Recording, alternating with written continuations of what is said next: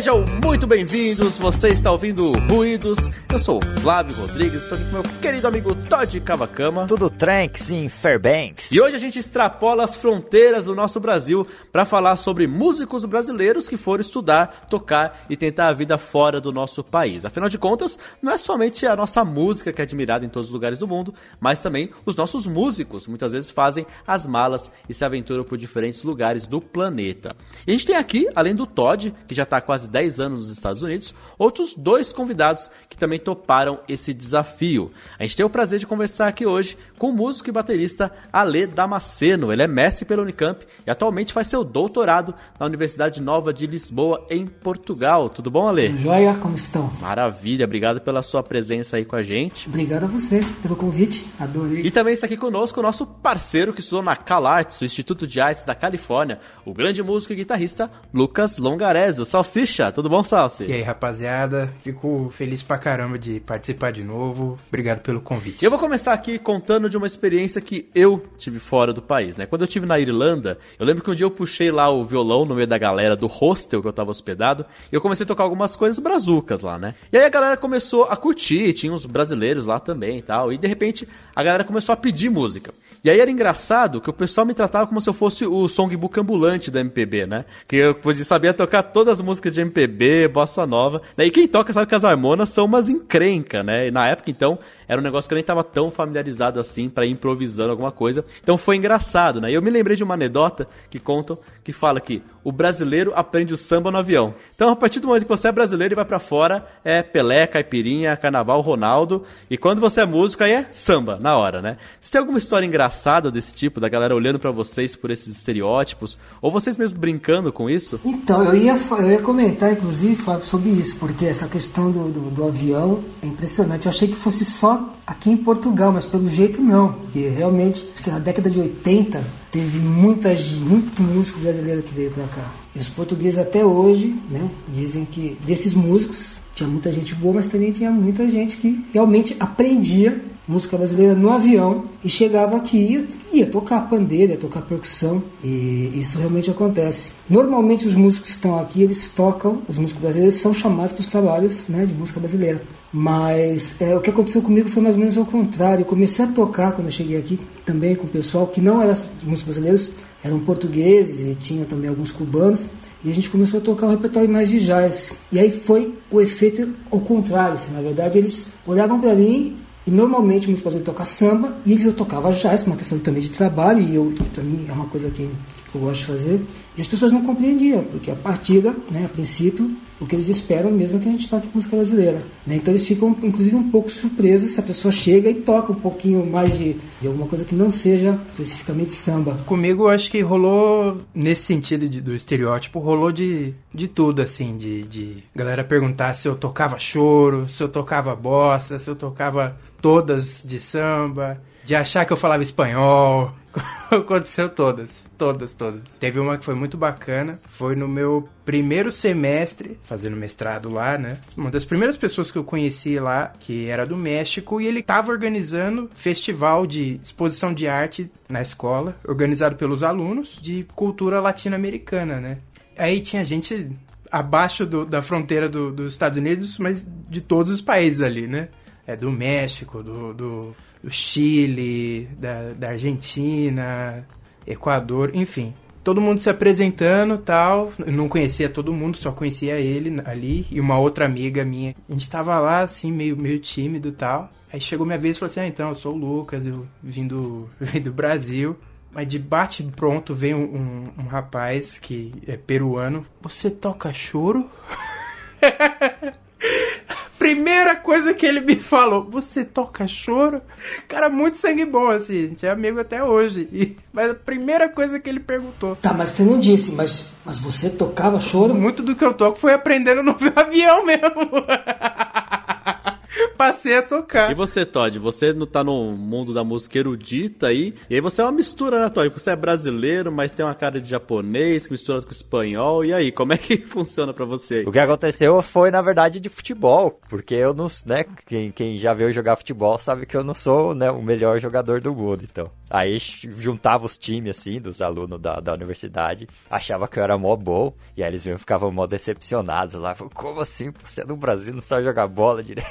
Muito bem, a gente faz uma pausa no nosso passeio para lembrar você que o Ruídos é uma ótima pedida para ouvir numa viagem, olha só. É só procurar por ruidospodcast.com.br para ouvir todos os nossos episódios e também não deixar de acompanhar a gente nas redes sociais para não perder nenhuma novidade, tá certo? Então, bora seguir viagem.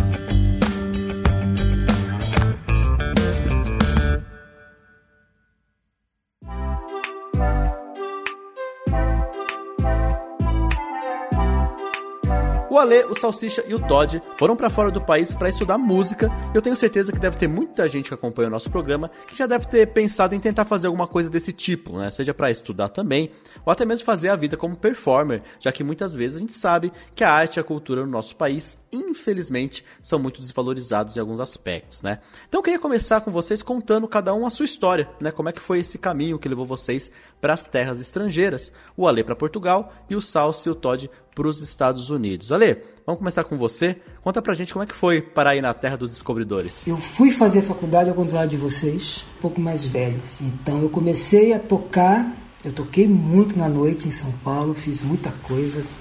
E, e depois, já estava lá com meus 28, 29, que eu fui fazer faculdade.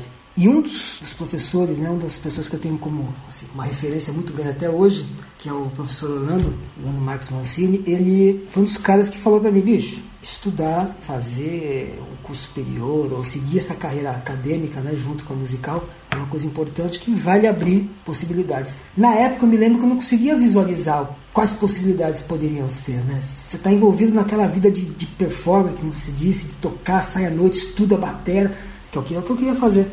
Mas eu acreditei nele e ainda bem que eu acreditei nele. Né? Porque a partir daí as coisas começaram a tomar um rumo diferente e eu comecei a perceber essas possibilidades. E uma dessas possibilidades, né, eu fiz a graduação, depois eu fui fazer o mestrado, demorei também para fazer o mestrado, para me formei, depois de 10 anos eu fui fazer o mestrado, imagina. Quase não dá tempo, o cara quase morre antes de fazer o doutorado, né? demora tanto que. E aí eu fiz o mestrado e na Unicamp, eu comecei a amadurecer essa ideia, porque muita gente lá, né, esses professores e os colegas, acabam sempre se envolvendo com alguma coisa fora do país, de pesquisa, de investigação. Ou vai fazer um congresso, ou vai fazer um mestrado, um doutorado de sanduíche, alguma coisa assim. Aí foi a oportunidade que eu vi né, de juntar o, o útero ao agradável. Já tinha uma vontade de sair realmente, né, de conhecer as coisas. O doutorado foi, foi a desculpa que eu precisava existe toda uma burocracia para você chegar no país e se estabilizar, aquela coisa toda. E como estudante, isso acaba legalmente, é, acaba te facilitando, te ajudando. Sem contar que assim que você entra numa faculdade, alguma instituição de ensino fora do país, você já começa automaticamente a conhecer pessoas da sua área né, de atuação. Isso ajuda muito. Né? Os primeiros gigs normalmente são com, com a turma, com a malta. Eu vou usar uns termos em português já para começar. Né? Em vez de turma, é malta. Com a malta, você já começa a ter contato. Agora, o grande lance, a grande dificuldade não, na verdade, né? É que as pessoas também fazem esse caminho, além de mais cedo, geralmente fazem sozinhos, né? Eu não, peguei esposa, três filhos, só não veio o cachorro porque eu não tinha, coloquei tudo na bagagem e vim para cá. Então também teve uma coisa muito importante que foi pensar no lugar para criar os filhos, né? Um lugar diferente assim, que tivesse mais possibilidades. Isso acho que foi um dos grandes fatores. E isso tudo aconteceu, essa mudança para cá em 2017. Eu vim antes, desbravador, Fiquei aqui um mês, dois meses sozinho para entender como é. Porque, gente, eu não conhecia nada daqui, eu não conhecia ninguém, não tinha contato, não tinha aplicado para a universidade ainda. Né? Normalmente as pessoas aplicam e depois se mudam. Eu fiz diferente, eu me mudei e depois eu apliquei. Vai que o cara não passa. Imagina se o cara não passa, né? Mas eu não contei com essa possibilidade e correu tudo bem. Aí fiquei aqui um, dois meses, entendi um pouco, aí aluga casa, abre conta em banco, aquela coisa toda. Aí voltei pro Brasil e trouxe todo mundo. Então lá se vão quatro anos já dessa, dessa aventura. Então você foi sem ter a vaga garantida e você fez todo o processo seletivo aí normal, como um estudante normal, e pagando a universidade. Sua universidade é paga. É como se fosse uma coparticipação, né? A universidade é pública, mas aqui em Portugal, mesmo universidade pública, você paga. Mas aqui, por exemplo, um doutorado aqui, né, um doutoramento, como se diz aqui, numa universidade pública, por ano a propina que é o que se paga, né? É em torno de 2.500 euros por ano. Salsi, agora conta pra gente a sua história, né? Como é que você foi parar na Califórnia estudando guitarra? Antes de chegar lá, eu estudei na FAAN junto com você e o, o Ale aqui era, o, era professor de batera na época. E tinha um, um amigo em comum, um pouco antes de eu... Acho que eu cheguei no, na Califórnia em 2017 e tinha um, um amigo e primo também do Ale, o Marcelo Bucarter, que já estava em Los Angeles, né? Ele chegou lá em 2013, eu acho. A gente sempre trocando mensagem, fazendo chamada pelo chamada de vídeo, sabendo como é que era a experiência dele lá. Era um momento depois que eu me formei assim, passei um, um bom tempinho assim tentando descobrindo que o, qual que era o próximo passo, né? Muitas vezes conversando com o Ale ou conversando com o Marcelo, do tipo, ah, fazer uma pós-graduação, dar continuidade no estudo. O Marcelo implantou essa sementinha assim de estudar fora e também o, o Marcelo Gomes já tinha dado essa letra algum tempo atrás, né? Do tipo, pô, Lucas, você tá. Você é novo ainda, numa oportunidade interessante de você tentar uma coisa diferente e tal. E foi o que eu fiz. Vamos, tentar. E uma dica que ele deu que foi muito interessante, que foi tenta ir para um lugar que você conhece o professor ou alguém que você quer seguir, né? Alguém que você quer ter aula. E acabei optando aplicando só para para Call Arts mesmo. Cheguei lá em 2017 no processo seletivo, antes, antes de eu chegar lá também, o, o, o Ale foi quem gravou, gravou comigo os vídeos do processo seletivo, que foi muito bacana. E foi isso. cheguei lá em agosto de 2017. Foi isso. Me formei em, em maio de 2019 e fiquei até quando você se forma, acho que o, você tem a. Você ainda está num, num, visto de estudante, mas você tem a opção de trabalho, que eles chamam de OPT, né? OPT. Eu fiquei que dura um ano e eu fiquei até terminar esse um ano, até agosto de 2020, que já durante a pandemia, e aí eu tive que voltar. Uma das melhores coisas que eu fiz assim na minha vida, eu acho. E o preço? Vamos falar de coisa boa? o preço era 45 mil dólares o, o, ano. Rolou a bolsa, mas não, não foi bolsa integral, então é muito do que muito do que a gente conseguiu fazer foi tipo de, de, de, empréstimo e muito sacrifício aqui em casa também, porque é muita grana, muita grana e pagar esse, é, é, essa fortuna na bucha, a gente não, não tinha condição e não ia ter condição. Todd, eu não poderia deixar de perguntar para você, que também foi para os Estados Unidos, mas diferentemente do Salsicha, atua na área da música de concerto, né? O Todd foi aceito para estudar fora pelo YouTube, né, Todd? Conta pra gente essa história. É, então, meu caso é meio diferente porque eu não tava planejando vir pra cá, né? Eu tava lá em Tatuí, de boa, Aí eu já tava entrando em crise porque eu precisava fazer uma faculdade eu não queria prestar vestibular. Daí um amigo meu tava, né, nos Estados Unidos, e aí ele me mandou uma mensagem, falou, mano, teve um tielista que desistiu aí pra vir, tá com uma vaga, manda um vídeo pra mim até, até amanhã que eu te boto aí dentro. Aí, mas deu, né? Gravei os vídeos e aí meu, meu amigo mandou pro, pro diretor da orquestra, que é quem tinha as bolsas, e aí me aceitou. Então aí foi, foi basicamente isso. entrei, entrei pelo YouTube mesmo. Aí, não, é mó correria, era tipo maio, tá ligado? E, uh, começa em agosto, então tem todo o processo de pegar a documentação, e levar para né, tirar o visto de estudante, chegar o passaporte. Cara, eu acho que tipo, o passaporte chegou assim um dia antes da minha viagem. Nosso negócio. Mas aí foi basicamente isso, assim, né? E eu fui na, na graduação, né? Agora eu tô no doutorado, então, né? Eu fiz a graduação, mestrado e agora o doutorado aqui. Bolsa, né? Fui, fui com, com uma bolsa, né? A universidade lá do, do Mississippi tem, tem uma bolsa que assim, co não cobre tudo, né? E aí depois eu peguei vários. Acho que eu tive uma hora que eu tinha, tipo, três empregos, assim, na, na universidade, né? Eu, eu cuidava dos instrumentos da universidade, eu arrumava. Quando tinha ensaio e concerto, eu tinha que montar o palco e desmontar. Tinha, eu era assistente de uma aula de, de métodos de cordas lá. Foi meio perrengue, assim, trabalhar e dar conta de estudar tudo, mas, mas deu, né? Maravilha. Agora, vocês comentaram já até um pouco sobre isso, mas eu vou querer perguntar para vocês, né, que atuaram em instituições de ensino fora e aqui dentro também, né, o, o Além, inclusive, como professor aqui, é, qual a maior diferença que vocês sentiram em relação ao estudo que a gente tem aqui e fora do país, né? Tem um foco maior na performance do que na parte teórica, vocês comentaram mais ou menos isso, né? Exige-se coisas que aqui não se exige. Conta pra gente um pouquinho sobre isso. Assim, o que a gente sempre espera, né, quando a gente sai do, país, é que a gente tenha melhores condições para poder estudar, né? Porque isso é uma coisa que a gente acaba sempre, um problema que a gente sempre encontra aí no país, infelizmente, tem uma série de questões, né, políticas e enfim. Então a primeira coisa que a gente espera, pô, vou ter mais estrutura para estudar, né? E infelizmente no, Brasil, independente se a universidade é pública ou particular, né, que eu tive a oportunidade de conviver com as duas, nessas duas situações, né, tanto na privada quanto na, na, na na pública, realmente as condições é, elas não, não são favoráveis. Não, não falo de material humano, porque na verdade o material humano é muito bom no Brasil mesmo. Agora, estrutura e organização, sim, isso faz uma diferença. Aí, quando eu vim, eu, eu, eu podia fazer toda a componente prática né, da, da, da, do começo do doutoramento num lugar que chama Escola Superior de Música de Lisboa, SMEL.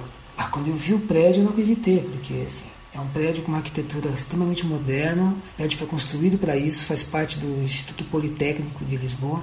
São dois andares repletos de sala, todas as salas são acústicas, com ar, tem instrumento. Tem dois teatros, um é enorme, tem dois estúdios. Eu podia ir para lá estudar. A gente organizava os horários, mas eu entrava. Tem Wi-Fi que funciona, que é uma paulada, tá tudo funcionando, instrumento. Então, é um choque, né, cara? Vai, pô, assim mesmo? Pode assim? Então pode. E a escola fica. A escola fecha dois dias por ano, né? No Natal e no Novo. O resto. Quer dizer, com a pandemia, infelizmente, o cenário mudou, claro. Mas era isso. Vamos passar a bola agora pro pessoal dos Estados Unidos e até aproveitando, queria que vocês falassem também sobre essa questão do inglês, né? Se vocês já chegaram falando inglês, foram aprendendo aí. Como é que foi? Salsi, começa com você. Para mim foi um desafio, um desafio muito grande. Eu já tinha feito curso de, de inglês aqui em São Paulo antes, mas uma coisa é você falar com o professor, tudo bonitinho e tal, com o professor brasileiro.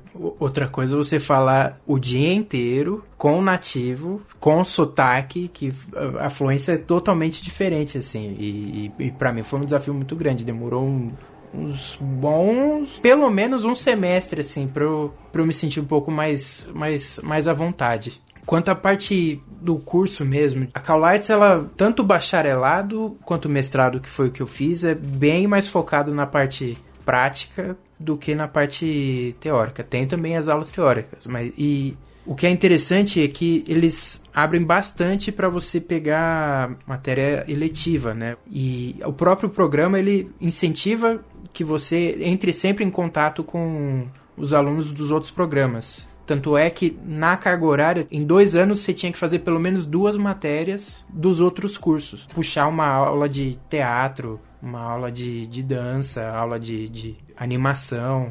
A premissa era que você estivesse sempre em contato com os outros programas. Isso para mim foi, foi muito bacana. E foi isso. E também uma, uma das coisas que foi muito interessante para mim, que é as aulas de, de prática de banda, de combo, né? Você toca com o professor na, na Call Uma coisa que, é, pelo menos pessoal né, da música de concerto, pessoal de fora, assim, brasileiro, os países da América Latina, mesmo da Ásia e tal, vem com, com conhecimento de teoria muito maior do que os americanos, assim. Então, as, as aulas de teoria que eu tive eram sempre muito básicas, assim, porque os americanos manjavam muito pouco. Tive um semestre de contraponto aqui na graduação. Em Tatuí, o programa de contraponto era, sei lá, três anos. É, porque realmente, né, é um curso de performance, então realmente, como eles falaram, o foco, o foco é na performance, né? Do, do inglês, complementar, né, um pouco o que o Lucas falou, dá pra vir com o inglês básico, né? Tá, você consegue se virar, você consegue, né, perguntar onde é o banheiro, você consegue pedir um hambúrguer e né, as coisas importantes. Mas, mas realmente, até você se sentir à vontade e né, entender o que a galera tá falando, se comunicar bem e tal, demora um pouquinho assim, para ajustar assim, porque né, você sabe tudo, mas regular e entender o sotaque da galera. Quando eu cheguei, né, fui pro Mississippi, no sul dos Estados Unidos, sotaque super carregado, cara. Eu falei, mano, eu não sei falar inglês, cara. Eu ouvi a galera falar e balançava a cabeça assim, falava, é, yes.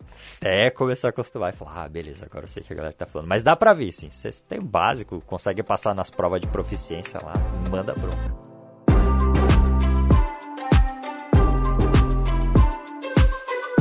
Ale, eu queria falar um pouco mais especificamente da cena em Portugal. Né? O Lucas Wink, que é músico e pesquisador brasileiro da Universidade de Aveiro, ele escreveu um artigo contando um pouco sobre as noites de música brasileira na Baixa do Porto, em Portugal. E nesse trabalho ele comenta dessa cena musical efervescente que rola aí e que tem muitos bares que acolhem né, a música brasileira, tem muita música ao vivo e criou-se uma comunidade de músicos que acaba tocando todos juntos, rola uma troca bem bacana, né? Como é que tem sido para você aí tocar na noite de Portugal? Existe sim, né? Uma cena. Isso tudo no período pré-pandemia, né? A gente já sabe que depois disso. Então tudo que a gente fala agora é, é, é o que acontecia. O que vai acontecer daqui para aqui em diante, ninguém sabe. A primeira coisa que eu descobri é que ser músico, ser artista, trabalhar com, com isso, é difícil em qualquer lugar. Não é só no Brasil, é difícil em qualquer lugar do mundo, né? É uma profissão estável. Em Portugal, especificamente, o salário aqui é o mais baixo que tem, assim, normalmente, né? Que a gente consegue observar. Então, os cachês aqui são menores do que os países, são bem menores, apesar que o custo de vida é menor, mas os cachês são bem menores. Pra você ter uma ideia, uma noite você vai tocar no bar, né? você vai fazer um gig de, de, de jazz, vamos pensar nessa, nessa. Se for fazer pop, normalmente pode ser um pouquinho mais, mas são 50 euros. Se você converter agora, já fazer os cálculos de cabeça, você fala assim, pô, mas vai dar, mas não pensa assim, não pode fazer cálculo. Mas são, são 50 dinheiros, eu chamaria de pensar assim. São 50 dinheiros. Só que 50 dinheiros é que você vai no mercado, você faz uma comprinha boa. Então, assim, existe uma cena musical, só que ela é bem pequena, né? A gente sai de São Paulo, uma cidade com 11 milhões de habitantes, você chega em Portugal, que tem 11 milhões de habitantes. Então, é, o choque é grande. É uma cidade linda, Lisboa Adoro, adoro aqui, realmente, acho muito bacana, muito bonito. O clima é bom, a comida é boa. Só que o músico que chega do Brasil, como eu vi vários chegarem depois de mim, a pessoa precisa chegar bem preparada, né? Precisa chegar, precisa saber conversar, precisa ser um bom profissional, precisa saber compartilhar, precisa ser uma pessoa responsável e também, óbvio, precisa desempenhar bem o seu papel como né, instrumento. Por quê? Existe uma cena, é efervescente, como estava no artigo, é verdade mas tem mais músico do que lugar para tocar. Ponto. E aí quem que toca, quem não toca? É o velho dilema que a gente vive em qualquer lugar. Existe uma cena de música brasileira interessante que você tem, só que não são os melhores trabalhos. Os melhores trabalhos que você pode tentar pegar, você tem que fazer contato com os portugueses. E aqui na Europa, principalmente na Península Ibérica, que é música africana, tem muita coisa para fazer que são os melhores concertos, os melhores cachês. Do que eu percebi, o, existe sim um pouco a, a cena de, de música brasileira em Los Angeles, mas não, não senti que, que era tão forte quanto na costa leste, por exemplo, em, em Orlando, que é, a comunidade brasileira é muito forte ou até em Nova York ou em Nova Jersey, né? Grande parte do, dos trabalhos que eu fiz em Los Angeles foram ou de música brasileira ou de, de jazz, né? tem muito, mas muito mais músico do que oportunidade de, de emprego, né? Eu senti um pouco mais de engajamento do, dos, dos músicos de se organizarem e, e tentarem alguma condição melhor de, de trabalho e, e, exigirem essas coisas, né? Claro que a gente está falando aqui de países economicamente mais ricos, né, com uma maior qualidade de vida, e comparar com a situação do Brasil, embora que a gente tenha uma riqueza cultural enorme, né, é até meio injusto, né? Mas eu acho que acho que aqui faltam né, um trabalho de base, valorização da cultura, olhar mais cuidadoso para nossa escola, enfim, né? Mas mesmo assim eu queria perguntar para vocês, né, dessa experiência, e que vocês veem que o Brasil podia importar né, de fora para a prática musical daqui, né? Coisa que vocês viram nas universidades daí, vocês que tiveram essa experiência de estar aqui também dentro da universidade, assim, pô, por que, que o Brasil faz assim, né? Que não podia fazer que nem é lá fora. Vocês já comentaram algumas coisas com essa questão da, da performance muito, né? Mas eu queria que vocês discorressem um pouquinho mais sobre essa questão. De quando eu saí da Unicamp, quando eu fiz o mestrado e agora que eu voltei, eu já senti uma diferença. A sensação que eu tenho é que agora sim existe um foco já um pouco mais claro na performance, inclusive aí. Então isso é uma coisa que está mudando. Isso é importante para quem quer realmente estudar voltado para a área de performance, porque isso era um problema muito sério antes. Não existia um curso de performance. Mas acho que a coisa mais importante, talvez, que eu, que eu, que eu sinto essa, essa, falta é a possibilidade de você escolher, dentro de um grupo de possibilidades, aquilo que você quer cursar como matéria optativa. Para mim, a diferença mais gritante é a questão de como trabalha repertório. O Brasil ele segue uma linha de repertório muito inflexível, né? Sim, não, depois desse concerto, você pega esse concerto, pega essa sonata, pega essa peça solo. Sim, todo mundo toca todas as músicas, sabe? E aqui eu vejo muito mais moldado, assim, pro, pro estudante, né? O professor vê muito mais, nah, acho que esse concerto vai ser bom para você. Então, eu não fiz o, várias peças que são, vamos dizer, standard, porque, né, você pega as peças que são mais apropriadas com o que você tá precisando em numa determinada hora. E eu já vi outras pessoas comentarem sobre isso também, né? Sobre essa questão. Uma outra coisa é. Aqui tem uma, um negócio que chama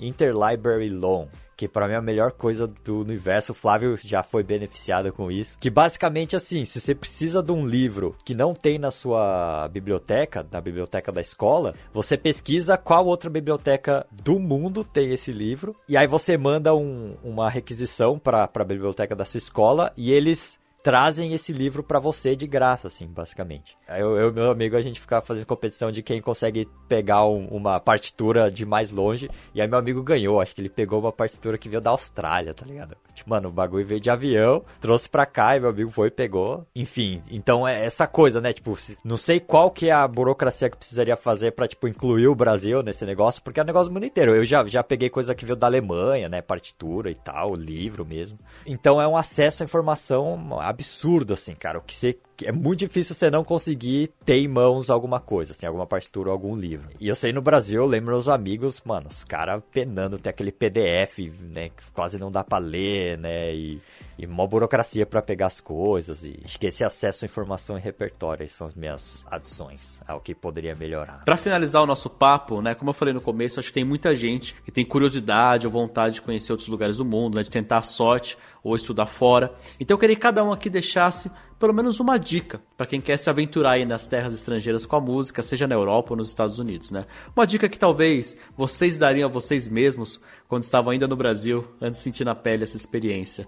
Ale, vou começar por você mais uma vez. A dica é tentar achar um equilíbrio entre tempo, a preparação que você vai ter, né? Que você vai ter que fazer, preparação, é, juntar dinheiro, tentar entender a questão burocrática, toda essa preparação isso é importante, né? Isso tem que ser feito para você poder dar um passo desse na sua vida. E aí, quanto mais obrigações você tem, família, se tiver, mais cuidado você tem que ter, mais planejamento você tem que ter.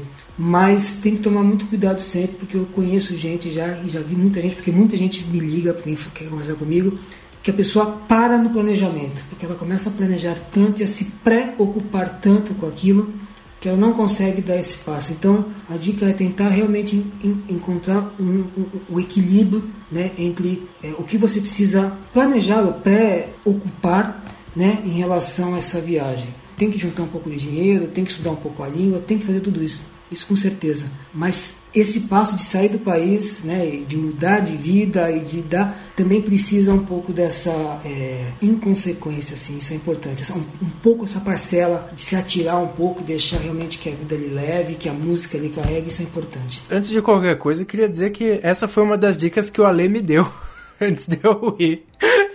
Ele falou para mim, cara, não pensa demais. Planeja tudo, mas não pensa demais. Me ajudou demais mesmo. Acrescentando a isso, o que me ajudou muito foi conhecer os professores da, da região. Se você vai, por exemplo, estudar guitarra, se os professores de guitarra são caras que, que te chamam a atenção, que você gostaria mesmo de estudar com esses caras. Não é bem uma dica que eu daria para mim, porque foi o que eu fiz. Vamos dizer assim. Que é assim, eu já conheci alguém, né, que tava aqui. Então o cara me falou tudo, assim, tipo, meu, é, é bom trazer isso, é, aqui isso é mó barato, não precisa trazer. É, aqui é o, esse esquema, tem esquema de trabalhar X, Y, etc e tal. Então assim, se você não conhece alguém, entrar em contato com alguém. Se for brasileiro no mesmo curso que você, é o ideal, né? Se não for brasileiro, né, procura um latino, né? Se não for latino, procura um internacional. Se não for internacional, procura alguém do curso de música. Procura brasileiro que está em outro curso, né? Entre em contato com alguém e, e faz as perguntas, assim, que, que você tem para fazer, né? Mas além disso, né, concordo com, com todas as outras dicas aí que a, que a galera falou.